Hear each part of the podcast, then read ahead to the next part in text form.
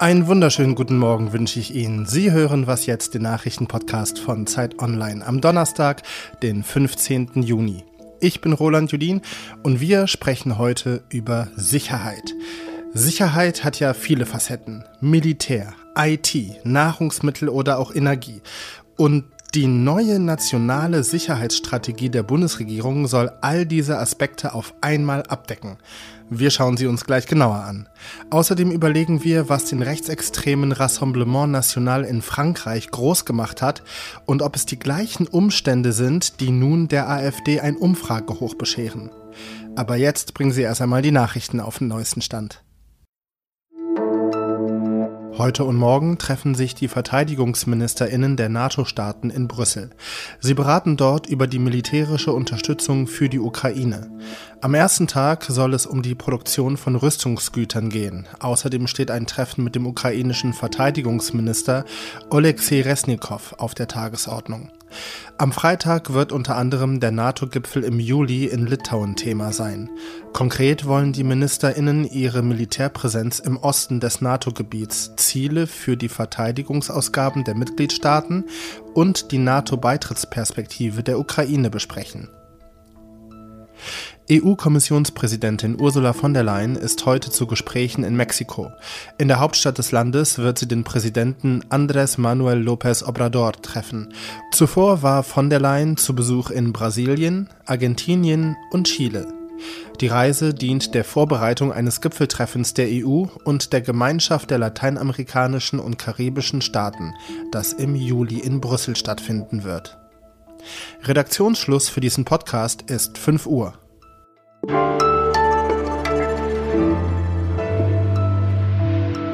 Deutschland hat eine nationale Sicherheitsstrategie.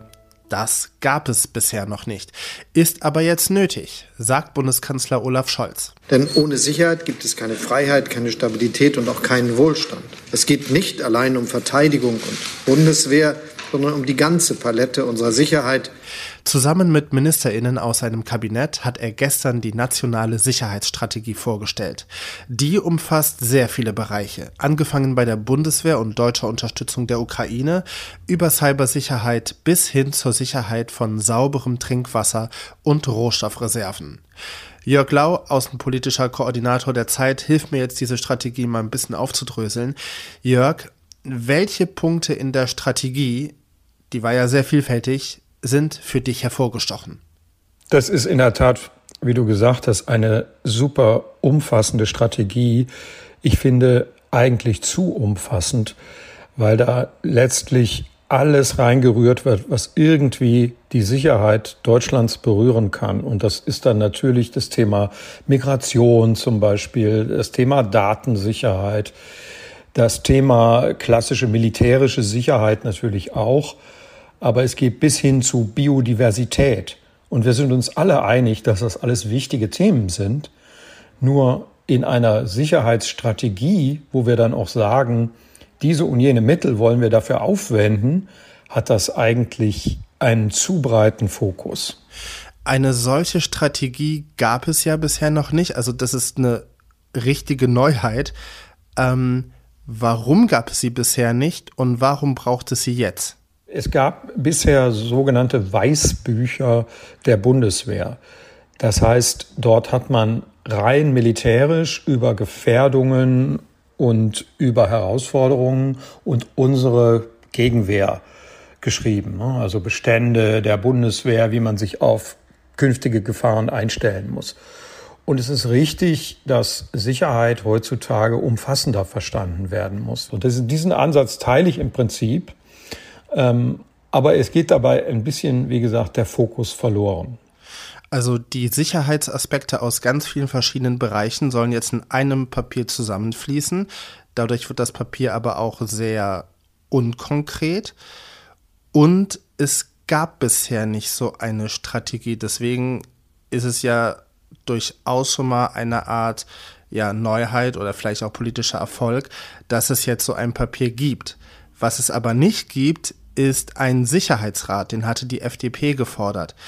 Ähm, wer soll denn kontrollieren, ob diese Strategie auch wirklich umgesetzt wird? Das ist ein absolut äh, guter Punkt. Es gibt kein, keine Instanz dafür. Und deshalb muss man auch befürchten, dass vieles im Sande verlaufen wird. Dieser Sicherheitsrat, den haben auch viele Experten lange schon gefordert. Das ist, die Idee ist, dass man zwischen Ministerien, aber auch zwischen Parlament und Regierung eine Institution hat, in der man eine ganz kohärente und konsistente Diskussion über Gefahren vielfältigster Art führen kann und ein Gremium, das dann immer auch wieder neue Berichte veröffentlicht, in denen man Bilanz zieht und sagt, so und so weit sind wir gekommen. Das werden wir nun nicht bekommen und deshalb muss man leider befürchten, dass diese ganze Sache ja äh, unkonkret bleibt. Sagt Jörg Lau, außenpolitischer Koordinator der Zeit. Jörg, ich glaube, wir haben es geschafft, dieses sehr komplexe Papier ein bisschen aufzudröseln. Danke dir. Gerne.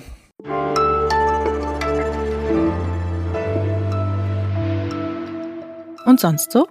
Straßenlaternen leuchten ja entweder grell weiß oder so warm orange.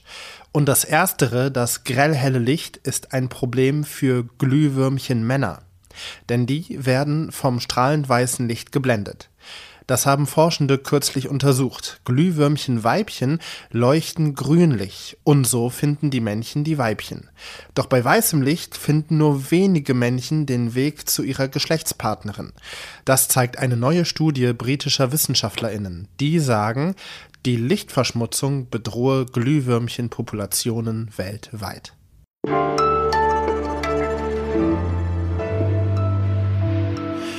Was haben Deutschland und Frankreich gemeinsam? Eine gemeinsame Geschichte, beide Länder produzieren hervorragenden Wein und in beiden Ländern gibt es jede Menge alter Kirchen zum Besichtigen. Aber es gibt momentan in beiden Ländern auch eine Partei am rechten Rand, die immer stärker wird. In Deutschland liegt die AfD in Umfragen aktuell um die 18 Prozent. Und der Rassemblement National von Marine Le Pen ist schon seit langem etabliert in Frankreich und könnte nächstes Jahr sogar die Europawahlen in Frankreich gewinnen. Was können wir aus dem Werdegang der Rechtsextremen in Frankreich lernen und auf Deutschland übertragen? Dieser Frage ist Annika Jörres nachgegangen. Sie berichtet für Zeit Online aus und über Frankreich. Moin, Annika. Ja, bonjour. Erstmal ganz grundsätzlich, beide Parteien positionieren sich ja sehr weit rechts und sind einwanderungsfeindlich. Welche inhaltlichen Parallelen gibt es denn noch? Also da gibt es eine ganze Reihe an Ähnlichkeiten. Also natürlich erstmal die Ausländerfeindlichkeit, äh, dann die Behauptung, also immer die Verknüpfung äh, mit der angeblichen Kriminalität, ähm, die höher ist, wenn Flüchtlinge kommen. Äh, die EU-Grenzen sollen geschlossen werden. Dann gibt's aber über das Thema Migration hinaus noch andere gemeinsame Fetische, nenne ich sie jetzt mal. Das ist sozusagen die Ablehnung der EU-Ordnung, die Ablehnung auch von Klimaschutz. Also Marine Le Pen beispielsweise hat ja sogar ähm, versprochen, Windräder wieder abzubauen. Das hätte auch eine Idee von der AfD sein können da sind sich beide Parteien auch sehr ähnlich. Die AfD steht ja in Umfragen gut da, weil laut ExpertInnen viele Menschen sich von den sich überlagernden Mehrfachkrisen überfordert fühlen. Die Bundesregierung streitet viel untereinander und die Leute geben dann aus Protest ihre Stimme der AfD. Ähm, war das damals in Frankreich so ähnlich mit dem Rassemblement National? Also es ist auf jeden Fall so, dass die, die Le Pen wählen, mit den, mit den Politikern und Politikerinnen, die jetzt im Bundestag sind, von den etablierten Parteien absolut nichts anfangen können. Also es gibt sehr viele Umfragen, die bezeugen, dass sie sich nicht repräsentiert fühlen, dass sie das Gefühl haben, da ist so eine Art Elite, die völlig fern ist von den Alltagssorgen. Insgesamt ist es, glaube ich, hat sich ja auch bei den Gelbwesten in Frankreich äh, gezeigt, so eben dieses Gefühl, dass ähm, die da oben und wir hier unten, so eine äh, extreme Entfremdung von der Politik, die auch bestimmte Ursachen hat, die in den beiden Ländern gleich sind. Zum Beispiel auch, dass sich im Parlament natürlich eher AkademikerInnen wiederfinden als jetzt äh, beispielsweise der Bäcker oder Bauarbeiter. Und ähm, ja, dass einfach Leute das Gefühl haben, die anderen Parteien haben dem einfach nichts zu bieten. Und gibt es auch Parallelen, wie Gesellschaft und Politik mit dem erstarkenden Rechtspopulismus umgehen in Frankreich und Deutschland? Ja, also man muss ja sagen, angesichts der Umfragewerte hat Frankreich absolut noch keine Lösung gefunden oder zumindest die jetzige Regierung von Macron nicht. Man kann schon daraus lernen, was jetzt in Frankreich äh, die Rechtsextremen befördert hat. Also immer wieder dieselben Themen wie äh, Arm-Reich-Schere, also eben diese Entfremdung von der Elite dieser, dieser WählerInnen. Ähm, dann auch Dinge, dass man wenig mitzubestimmen hat. Also ähm, dass Wahlen sozusagen natürlich recht selten sind und man zwischendurch nicht mehr mitmischen kann, führt auch dazu, dass man sich äh, abgeschreckt fühlt. Und natürlich ähm, gibt es auch immer wieder diese Rechtsaußendiskussion, also dass Flüchtlinge vornehmlich als Problem oder sogar als Gefahr dargestellt werden.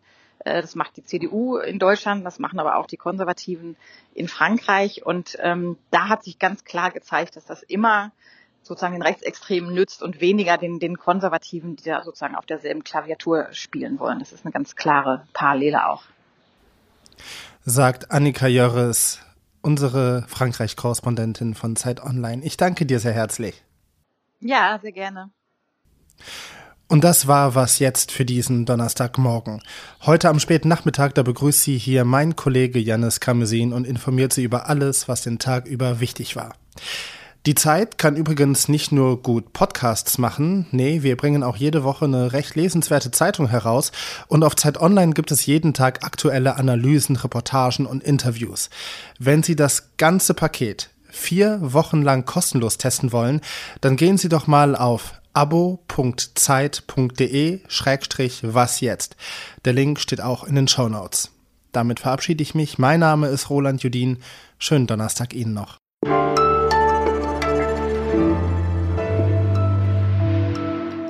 Wenn ich dich verabschiede, dann nehme ich danach noch meine grundsätzliche Verabschiedung vom Podcast auf, weil die kommt nämlich immer danach und ich will die nicht extra aufnehmen, weil da merkt man, dass es einen Bruch im Flow gibt, ja.